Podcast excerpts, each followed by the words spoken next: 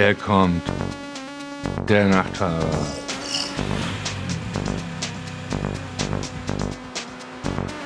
Ein Auto, ein Nachtsichtgerät, ein Serienmörder.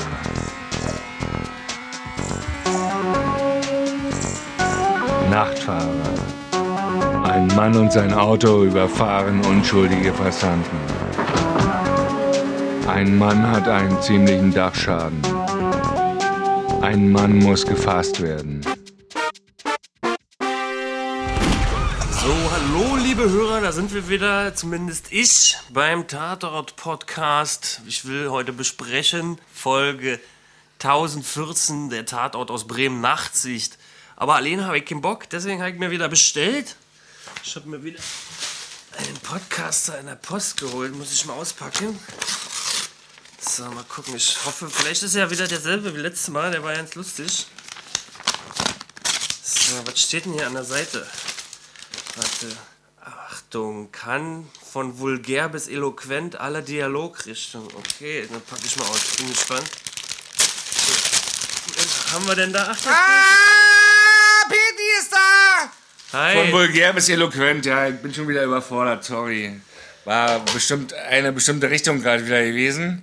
Du bist nicht Die wieder noch. Bringe- war nur laut, Alter. War nur, ich war nur laut gewesen wieder jetzt. das stand Äh, nicht drauf. stand nicht drauf. Also ich überlasse dir erstmal das Wort, um reinzufinden in die Thematik. Genau, wir haben einen Tatort geguckt, in dem ein unglücklicher Mensch, der psychologische Probleme hatte, zum Mörder wurde.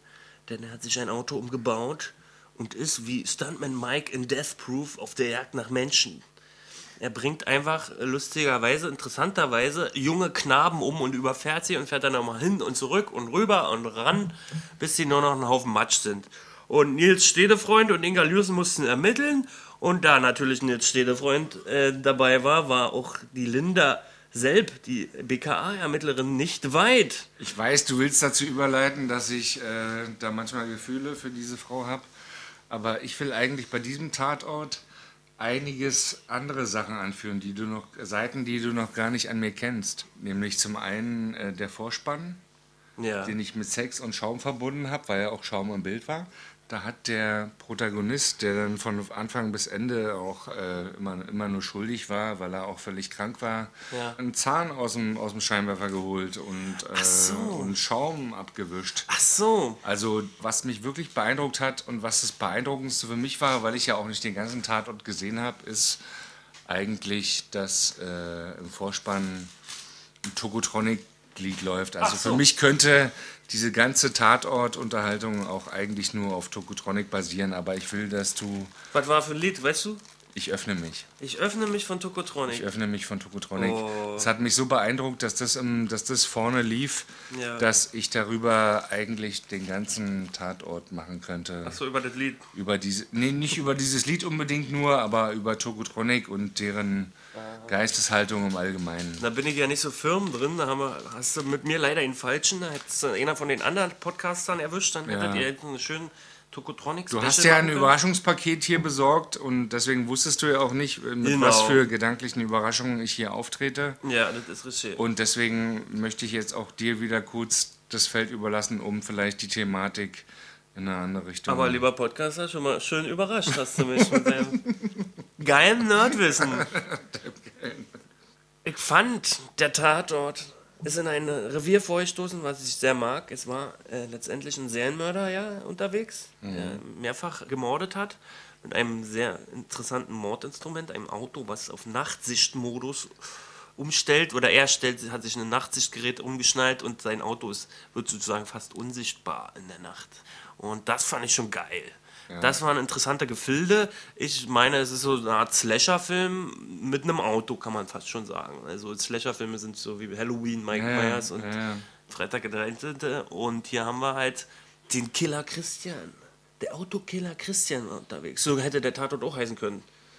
Also was, und da muss ich mich auch schon wieder küchenpsychologisch nennen, ich interessant fand und was ich kommentieren könnte in dem Zusammenhang ist, dass dieser Sohn nicht nur vom Aussehen her, sondern auch von seinem ganzen Habitus her, und das ist ja ein Schauspieler, der das ganz gut rüberbringt, Ja. was der ganz gut verkörpert, finde ich, ist diese psychopathische Geisteshaltung und Abhängigkeit von seinen Eltern insgesamt. Es ist einfach jemand, der als jemand porträtiert wird, der mit seinem Vater irgendwas am Laufen hat mhm. und in seinem Alter nicht völlig unabhängig agiert.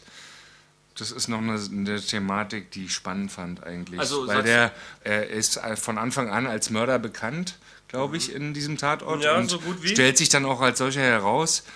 Und er zeigt von Anfang an, auch in der Befragung mit den beiden Kommissaren, dass er also er lässt sich ja von seinem Vater aus der Situation rausholen, auch da auch und ja, der hat so einen Kontrollzwang und will aber auch ihn rausholen. Will ihn rausholen und der Sohn ist aber auch noch nicht so unabhängig, dass er zwei erwachsenen, ernsthaften Menschen gegenüber sagen könnte, ich über, übernehme Verantwortung ja. hier gegenüber, sondern er lässt sich von seinem Vater aus dieser Situation wieder retten. Ja. Also das habe ich da so gesehen. Ja, ja, Ist ja auch nur äh, eine Sichtweise da irgendwie bla bla bla. ich weiß nicht, aber das fand ich interessant. Ich habe mir auch der, nur gewisse der, der, Sachen aufgeschrieben. Auch, wollen wir Komplimente an Moritz Fürmann mal aussprechen, den Schauspieler von dem Psycho? Oder war der gut besetzt oder was? Also du hast ja jetzt. Ich, so könnte manchmal, ich könnte manchmal sowas denken wie, ich könnte sowas auch gut spielen. Aber ich habe auch Angst vor solchen Leuten, die sowas gut spielen können. Ja, weil die in der zwischenmenschlichen vielleicht auch dann ja, künstliche Tränen ja, ausdrücken können. Ja, ja. Ich, ich finde sowas gut, wenn Schauspieler sowas spielen können. Aber, jetzt, Aber ich bin mir auch nicht sicher, ob ich das gut finde, dass Leute sich in sowas reinversetzen können. Mhm. In so eine Psychogeschichten. So, und aber ähm, das war ja eine von vielen Beziehungen. Der Vater-Sohn war ja eine Beziehung. Dann unsere BKA-Lerin mit Nils Stierfreund war ja eher so Beiwerk. Sie war ja fast kaum vorhanden. Also man hätte fast sie weglassen können, so kam mir so rüber. In dem Tatort hat man das Gefühl, dass sie nicht mehr so eine Rolle gespielt hat. Ja. Also für mich auch dann, also das ist ja immer so ein Spiegelprojektionsding. Mhm. Oder habe ich mal gehört äh, in einem Psychologiebuch, dass man das immer so mitnimmt, was einen selber so beschäftigt mhm. und das dann auch aussagt dass sie gar nicht mehr so einen Eindruck hinterlassen konnte oder wollte, vom Regisseur her vielleicht auch wie. Ja. wie oder Autor. Oder Autor, genau, Autor, dass sie dann gar nicht mehr so wichtig war, eigentlich jetzt in dem Tatort. Ja, ja.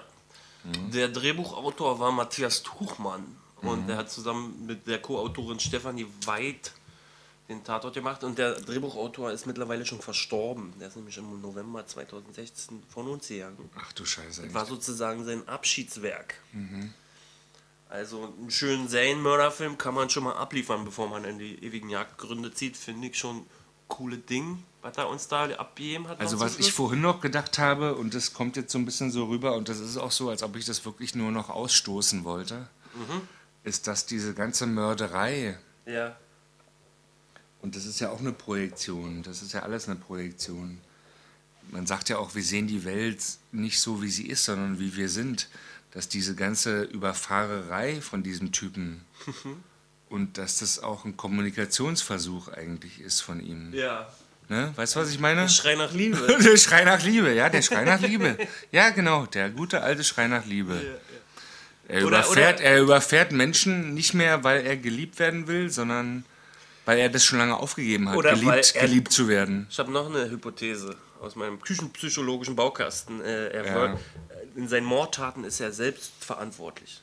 Er schafft es, Morde zu begehen in Eigenverantwortung, ohne Delegation seines Vaters, Richtig. der ihn ständig kontrollieren will. Selbst wenn er sich eine Zigarette dreht, der Mörder, richtig. der Vater sagt, ich vertraue dir. Das ist richtig, das sind auch Motive. Ich muss, mir, ich muss auch zugeben, und das habe ich dir auch schon im Vorhinein gesagt, du hast mich ja ausgepackt als Geschenk hier, dass ich den Tatort immer noch nicht ganz gesehen habe. Ja, ist ja in Ordnung. Ich habe nur, und das ist nur wieder ein anderes äh, psychologisches Komplexphänomen, die Mutter einbringen, mhm. nämlich meine konkrete Mutter, meine eigene Mutter, die gesagt hat, dieser Tatort war sehr unausgegoren mhm. und sie hätte sich gewünscht, dass die Motive des Täters ein bisschen mehr beleuchtet worden wären. Ja, ja. Vielleicht habe ich ja da meine Theorien auch entwickelt äh, ja, im Hintergrund, aber sie wünschte sich halt, dass dass das alles ein bisschen unklar gewesen ist und dass sie da, dass da ja. Fragen offen geblieben sind. Das war jetzt noch so eine ja, Sache, die ich mitgenommen habe, die ich hier mitbringe. So. Also zumindest haben sie uns gezeigt, dass er gut zeichnen konnte. Der hat doch so Gruselbilder gemalt von Monsterautos. Ach, siehst du, das muss zwischen Minute 40 und 110 gewesen sein, die ich nicht gesehen habe. Genau. ja, genau. Nee, der hatte ja da so äh, morbide äh, Bildgestaltungen gemacht. Fand ich sehr witzig, dass das äh, gleich Sinnbild dafür ist, dass er eine gestörte Seele hat. Somit müsste er eigentlich auch nachts heimlich Auto, äh, Menschen überfahren. Mhm. Mache ich vielleicht auch, wer weiß. Ich weiß es nicht, ja. Man Nee, ich habe keinen man kennt dich, Führerschein. ja. Ich überfahre die immer mit Straßenbahn. Und das fand ich äh, ein bisschen an Haaren herbeigezogen. Naja, das erinnert mich immer auch an das Killerspiele bedeuten, der Typ ist gefährlich. Ansonsten, ja, war das ähm, irgendwie auch ein kurioses Gemisch. Also ich finde es ja cool. Also ich fand den Slasher-Anteil cool und ich fand das irgendwie, ich bin hin und her gerissen auch. Weil einerseits war der Fernsehkrimi-Anteil, das kennt man ja, das, ist langweilig. Dann war aber der Slasher-Film-Anteil, den fand ich interessant. Und andererseits im, Kon im Zusammenspiel mit einem Slasher-Film ist dieser Tatort natürlich auch wieder interessant. Also irgendwie hin und her gerissen bin ich. Und was ich ganz lustig fand, ist, das war auch bestimmt absichtlich inszeniert, da war so ein Graffiti-Tag 187, das ist ja in den USA äh, der Paragraph Mord und der war direkt beim ersten Mordopfer in der Mitte des Autos gestanden an, dem, an, an, an einem Pfeiler. Fand ich eine lustige Randnotiz, da haben sie einfach mal Straßenschmiererei mitgenommen und in die Inszenierung mit reingepackt. Also, ich habe mir noch aufgeschrieben, die ganze Problematik ist mir zu konstruiert, aber ich glaube, das ist mehr eine Sache, die sich durch mein Leben zieht, als dass die was. Die hat auch was mit dem Tatort zu tun. Na, du bist ja eigentlich ja kein Tatortfreund, steht hier auf der Verpackung. Wir wollen ja Eigentlich- über den Tatort reden. Nee, du du, hast mich als Geschenk, du hast mich als Geschenk ausgepackt und wir wollten über den Tatort reden. Aber alles, was ich, reden. alles, was ich über den Tatort sagen kann, ist, dass mich daran interessiert, was mit diesem Bremer Mädel wird. Mit der LKA. Mit dieser BKA. LKA-Beamtin. Ja, genau. pass Also, auf, pass ob auf. ich mich jetzt verliebt habe, kann ich nicht sagen. Ja. Sie spielt ja auch nur eine Rolle, sie ist ja eine Schauspielerin. Ja. Als Mensch müsste ich sie mal kennenlernen. Aber die Rolle Aber in dieser Rolle als die. LKA-Beamtin, diese Figur, finde ich das sehr interessant. Diese Okay. spröde Verletzlichkeit, da kriege ich echt eine Mega-Latte. du lachst.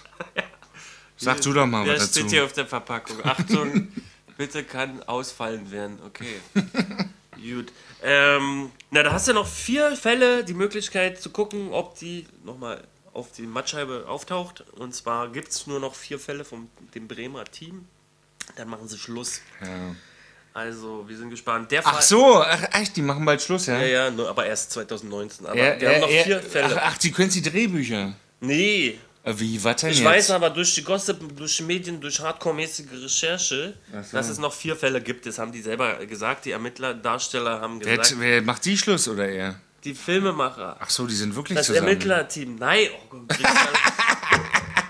Ich bin völlig verwirrt. Also, Habe ich auch aufgeschrieben, Verwirrung. Hier, kannst du nachlesen, hier, Verwirrung. für den Hörer, Sabine Postel, die Schauspielerin von Inga Lürsen und Oliver Mommsen, der Darsteller von Nils Stedefreund, die wollen mit dem Tatort beenden. Hm. Ach Nach- so. In vier Fälle machen sie noch. Vier Fälle machen sie noch, okay. Und die spröde Verletzliche? Das, ob die noch weiter mitspielt oder wie die äh, gehandhabt wird in den kommenden Fällen, das kann ich dir nicht sagen. Ach so. Aber wir hoffen mal, dass sie noch weiter dabei ist, wa?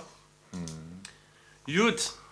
Quote war gut. Quote war gut, 10 Neun- Millionen. 10 Millionen, 9,8 Millionen. Kann man machen. Also war ein Erfolg. Mm, Ähm, wenn ich noch was sagen darf, bitte. ich öffne mich. Du öffnest dich? Ich öffne mich aus dem Keller der Zeit mit meinem Seelentum für immer. Das ist für den Hörer gedacht. Für den Hörer gedacht gewesen. Okay. okay. Du musst du mir dann bitte nochmal erklären, den Satz. Den kann ich nicht Kann ich aufschlüsseln. nicht. Das ist deine Aufgabe. den Zettel, was steht denn hier? Spricht in pseudo-esoterischen Phrasen. Okay. Gut, ich verpack den mal wieder. Hast du da eine Gebrauchsanleitung für meine Seele? Ja, Das ist- das ist alles keine gewerblichen, kommerziellen Wahrheiten. ja, okay. Pass auf. Ich bedanke mich bei dir. Ich pack dich jetzt wieder ein und dann sagen wir Tschüss. Ich bin traurig. Oh, Ich will noch was sagen. ja komm, rück raus mit der Sprache. Also, ich habe mir noch aufgeschrieben, zum Beispiel, Äh, was mich bewegt und auch was, was, mich, was ich auch in jeden Tatort projiziere, bei dem ich hier gefragt werde, mitzuwirken, ist, dass das Leben vielleicht sehr widersprüchlich ist und dass manchmal, und das weiß ja auch jeder und das braucht man gar nicht aussprechen, Lachen und Weinen sehr dicht Beieinander liegen. sehr dicht nebeneinander liegen und vielleicht auch Liebe und Hass. Man kann auch viele Tränen weglachen. Und man muss, und wenn man anfängt, das ernst zu nehmen, dann sollte man vielleicht schon wieder geweint oder gelacht haben. Ich sag immer, Ich sage immer ich so. nehme nichts ernst, aber ich nehme alles wichtig. Ja. Dann ist man schon ein bisschen entspannter. Ey, also, ich bedanke mich. War mir ein vergnüglicher Podcast. War schön. Ja, und dann sehen wir uns vielleicht äh, beim nächsten Bremer Tatort Pack wieder. mich aus, pack mich aus. Gut. Na dann schauen wir mal, liebe Hörer. genau. Pack Hauen mich rein. aus, pack mich Bis aus. nächste Woche. Was kommt da? Ich habe nicht auf den Zettel geguckt. hab Wir auch werden nicht sehen. geguckt. Wir, es bleibt spannend. Adieu. Ciao, macht's gut.